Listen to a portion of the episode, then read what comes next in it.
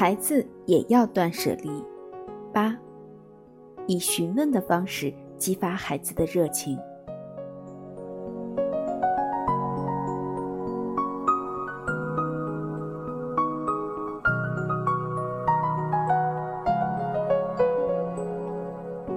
父母切忌在孩子身上强加自己的意志，反之，应当先倾听孩子的心声。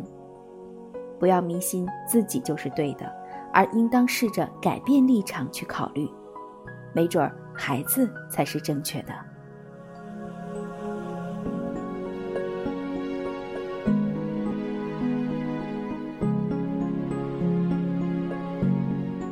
你对孩子的真实想法不闻不问。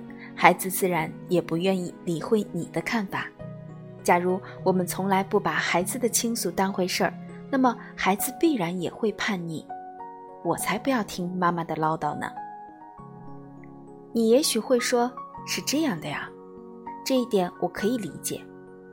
但是现实生活当中，父母们表现出来的往往却是办不到。其实，我们不妨先问问自己的孩子。妈妈觉得你的房间太乱了，你怎么看呢？不去灌输意见，而是通过询问的方式引导孩子自主的思考、选择、决断。也不要强求孩子给出合乎你心意的答案，而是征求孩子自身的想法，孩子自己想怎么处理。要真正做到不侵犯孩子的领地，尊重孩子的感受。总而言之，父母最首要的任务是引导孩子自行思考并抉择，并且通过对孩子的不懈守护，让孩子意识到，原来我一直被尊重、被爱护着，从而提升孩子的幸福指数。